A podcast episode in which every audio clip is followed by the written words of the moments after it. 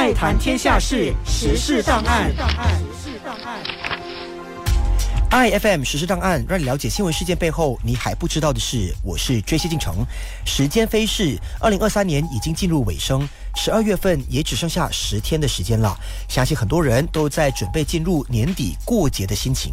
其实，十二月除了圣诞节和元旦跨年，也会是我们华人最重要的节日之一——冬至。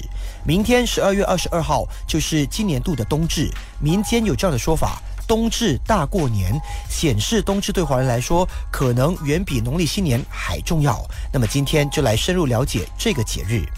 从字面上的理解，冬至像是冬天来了的意思，实际上这是很多人的误解，这也是不正确的。冬至是二十四节气中第二十二个节气。据说，早在两千五百多年前的春秋时代，就有古人用土龟观测太阳，测定出冬至时间点呢，就是在每年阳历的十二月二十二到二十三号之间。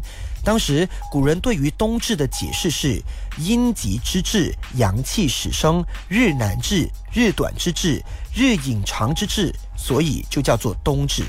意思就是在冬至这一天，北半球处于全年白天最短、夜晚最长的一天，而过了冬至之后，白天就开始变长，夜晚就开始变短，并且从冬至节气的这天开始，各地的气候也要进入一个最寒冷的阶段。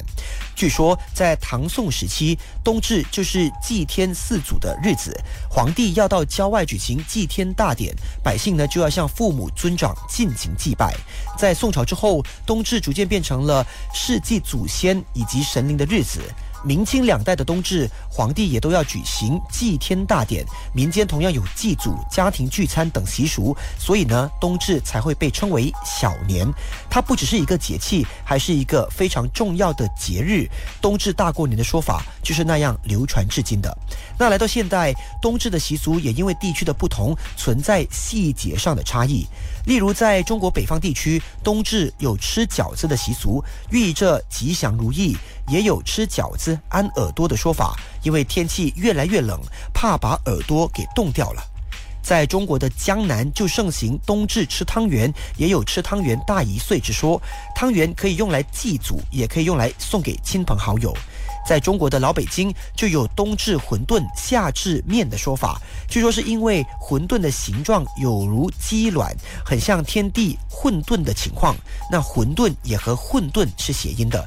至于在中国山东地区，就一直有着冬至喝羊汤的习惯，因为冬至是一年中最冷的时候，人体的寒气增加，身体抵抗寒冷的能力减弱。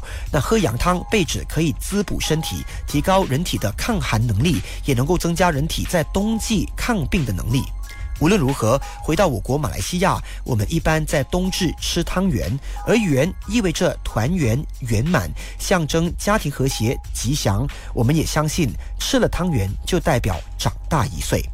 今天的实时档案由 J C 进城整理讲解，I F M 实时档案每逢星期一到五早上八点五十分首播，晚上八点五十分重播。那了解过了冬至之后，我们就来听一首卖汤圆。爱谈天下事，时事档案。时事档案。